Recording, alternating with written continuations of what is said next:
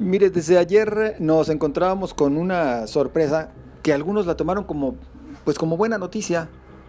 Para otros es, pues como que una noticia tardía y en algunos casos, pues la vemos hasta como que con asegúnes. Y digo la vemos porque ahí me incluyo en lo personal y me parece que sí llega esta medida pues a destiempo y como que respondiendo a otras intenciones, pero para no ser el mal pensado de diario, que luego el presidente se enoja porque vemos algunos mal pensados, principalmente en los medios de comunicación, pues me gusta consultar a los expertos y por eso yo agradezco el que participe con nosotros de nueva cuenta Rodolfo Servín, quien es coordinador del área fiscal en la Asociación Nacional de Abogados de Empresa. ¿Cómo estamos? Buenas noches.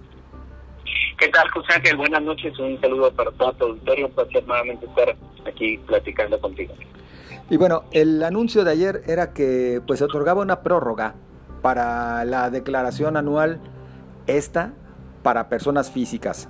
Ahí, eh, Rodolfo, es donde comienza a entrar pues la inquietud, por lo menos de un servidor. No sé si se comparta desde tu ámbito profesional pues ¿por qué no haberla incluido desde antes cuando se hablaba de personas morales que son las que luego tienen que pagar y no las físicas que generalmente pues estas eh, más bien esperan que haya un retorno de dinero, una devolución de impuestos?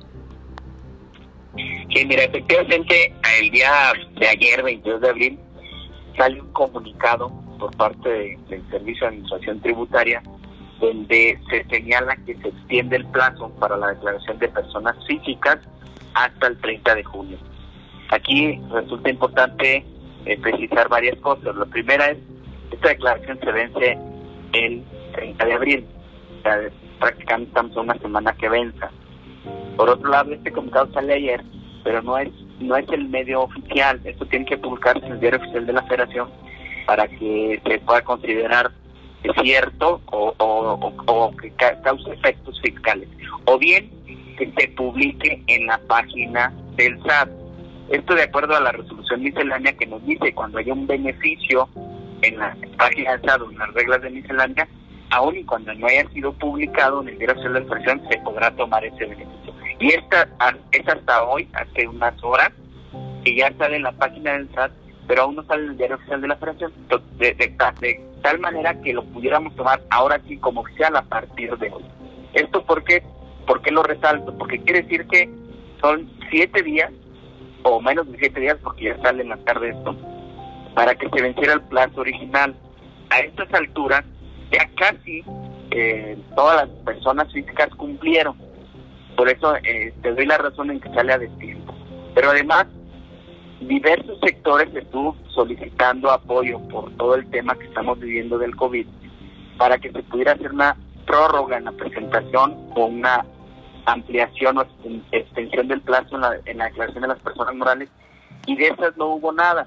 Estas vencieron el 31 de marzo y normalmente las personas morales pues tienen impuesto a cargo. La característica que tiene la persona física, yo pudiera decirte, eh, estimando en un valor conservador, que el 90% más de las declaraciones de las personas físicas tienen saldo a favor, es decir, esas declaraciones no le van a, retribuir un ingreso a la autoridad, al contrario, la autoridad estará obligada a reintegrarlos. Y ahora, con esta prórroga, pues quien tome la prórroga y tenga saldo a favor, pues tendrá que esperarse más tiempo para que la autoridad lo regrese.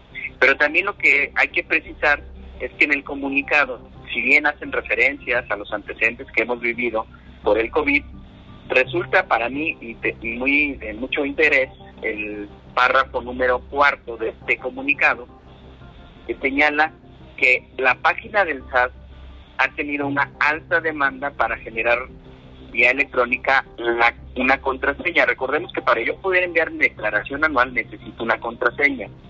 Para esa contraseña tengo que ir físicamente a la Secretaría de Hacienda. Por el tema del aislamiento social, habilitaron una página de internet que se llama SAT-ID o ID y de iglesia de dedo para que vía internet pudieras tramitar tu contraseña y poder enviar la, la declaración.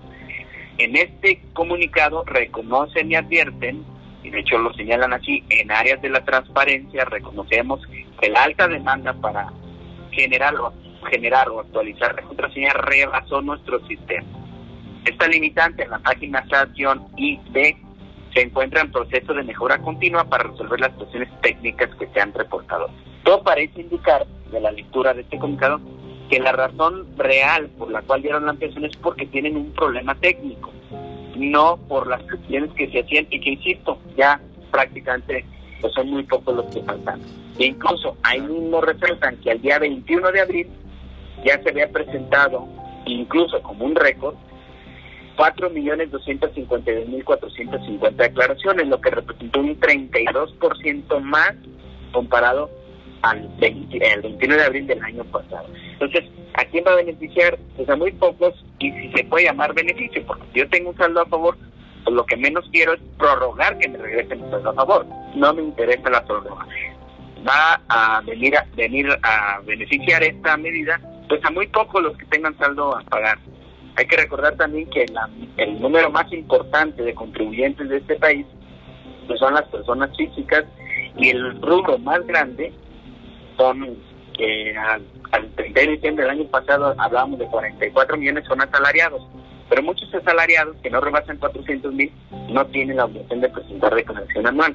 Yo realmente eh, creo que esto beneficia a muy pocos, sale a tiempo y más que una ayuda, la verdad, que nos buscamos esto, lo vemos como hasta una burla, ¿no? No se vale que se haga eso. Claro. No, bueno, y tendríamos que advertir además que quienes ya presentaron su declaración muy a tiempo, pues tampoco han recibido eh, este retorno, esta devolución de impuestos, es decir, muy pocos han sido eh, beneficiados con la devolución de impuestos, aunque el propio presidente, y hay que citarlo aquí directamente al presidente de la República, Andrés Manuel López Obrador, había prometido en una de sus mañaneras que ante esta situación que en ese momento decía se avecina, pues nos comprometemos a hacer las devoluciones de impuestos en tiempo récord. Hablaba él hasta de en tres días. Y bueno, la realidad de las cosas es que para también ampararse y no hacer esta devolución tan a tiempo como lo había prometido el mandatario, pues siguen aduciendo también esos problemas técnicos, Rodolfo.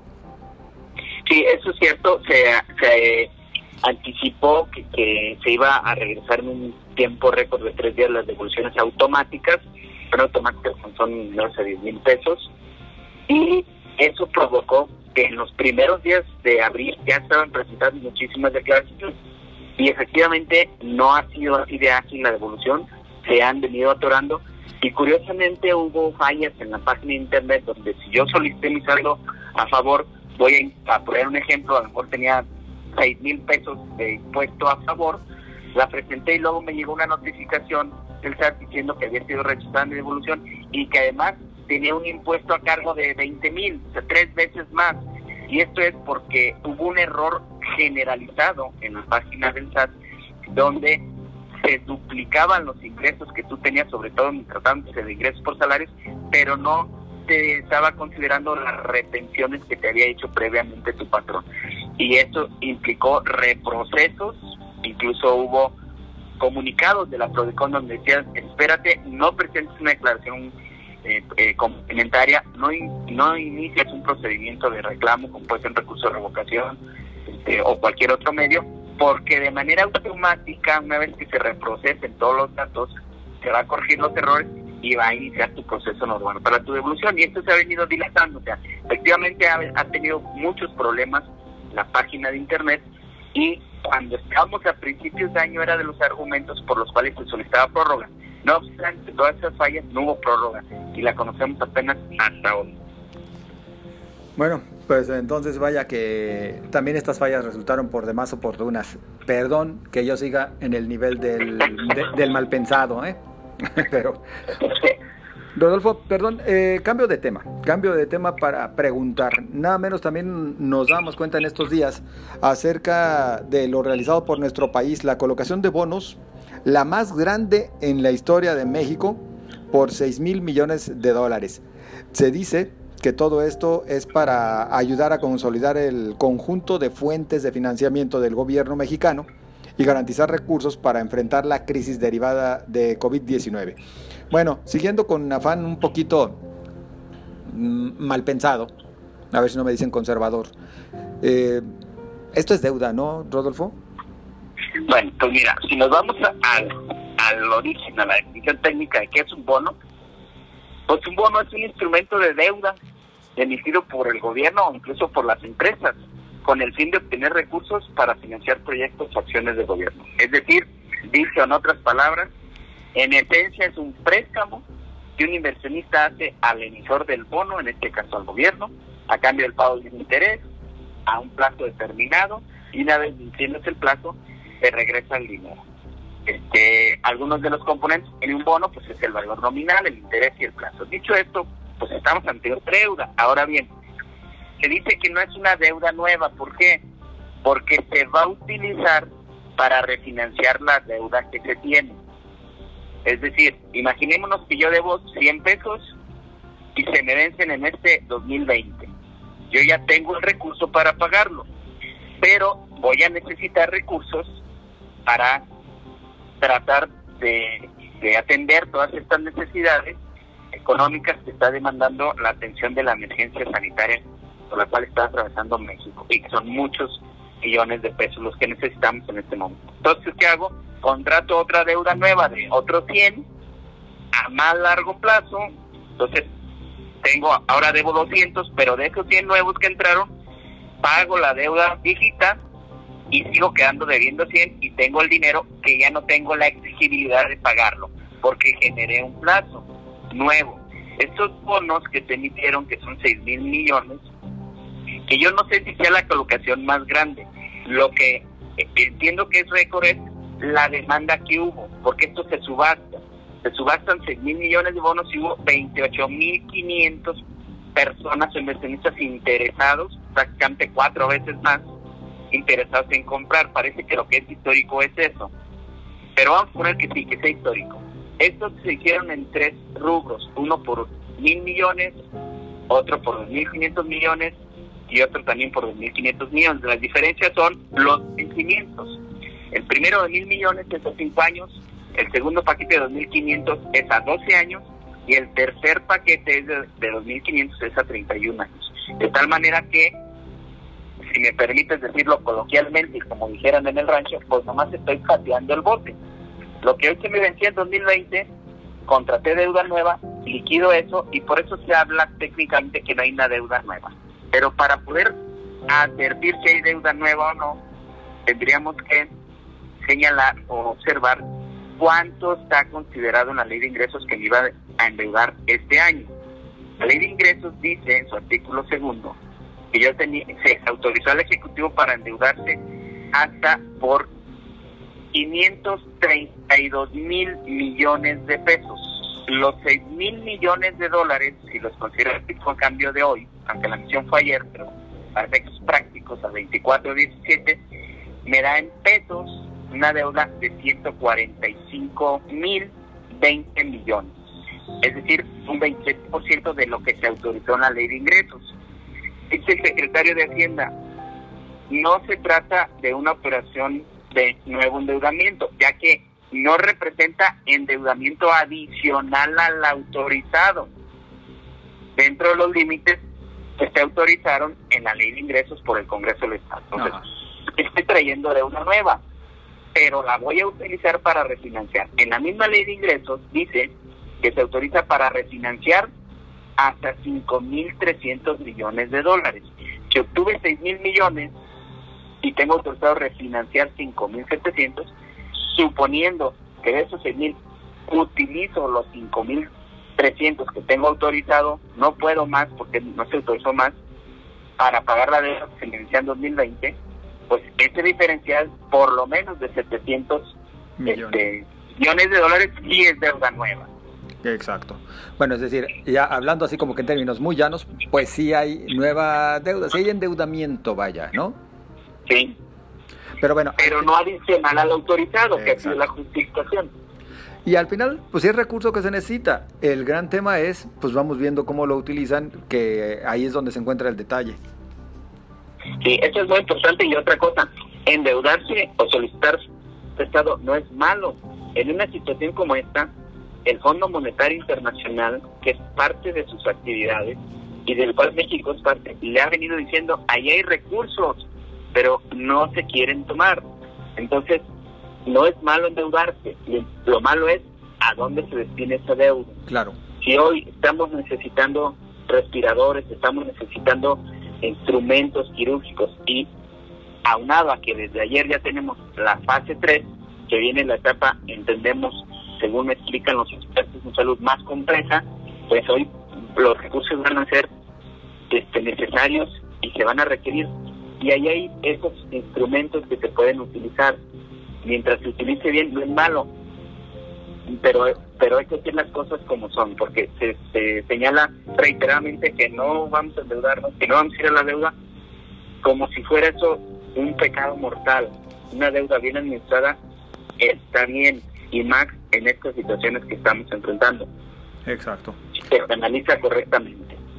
Pues esperemos entonces, eh, y hay que estar muy al pendiente de a qué canalizan ese recurso, y ya nada más con la observación final de que este dinero que el Fondo Monetario Internacional ha estado insistiendo que tiene a la disposición de los países, principalmente de América Latina, en algunos casos es a tasa cero, pero pues eh, bien sabemos que difícilmente este gobierno los aceptaría porque se considera que estaría entrándole a la dinámica del neoliberalismo que ya se acabó en México, ¿no?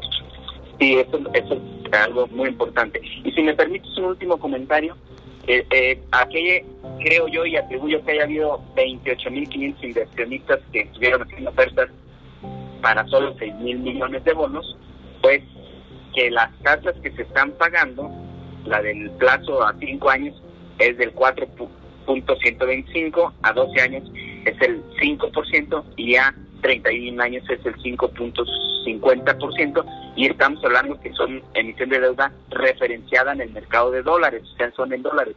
Y en cualquier país de, la, otros países del mundo, pues te están pagando el .05, el 1.25, entonces es muy atractivo para los inversionistas del mundo, inclusive. Y si hoy tenemos a nivel mundial una, una contracción económica, pues esos inversionistas por eso se vienen a eh, unas eh, opciones a largo plazo, como es este bono de 31 años, con una tasa del 5.5%. Por eso hubo tanta demanda de, esta, eh, de, inversionistas que, que quisieron subastar y quedarse con un paquete de estos bonos, ¿no? Porque eh, no hay en el mundo nadie que esté pagando eso. Pues excelente acotación. Rodolfo, como siempre, agradecidos, muy amable. Muy amable. Contrario, buenas noches a todos los auditorios, seguimos en contacto. Así es, seguiremos en contacto. Muchas gracias a Rodolfo eh, Servín eh, Gómez, quien coordina el área fiscal en la Asociación Nacional de Abogados de Empresa. Vamos nosotros a una pausa. Continuamos con usted.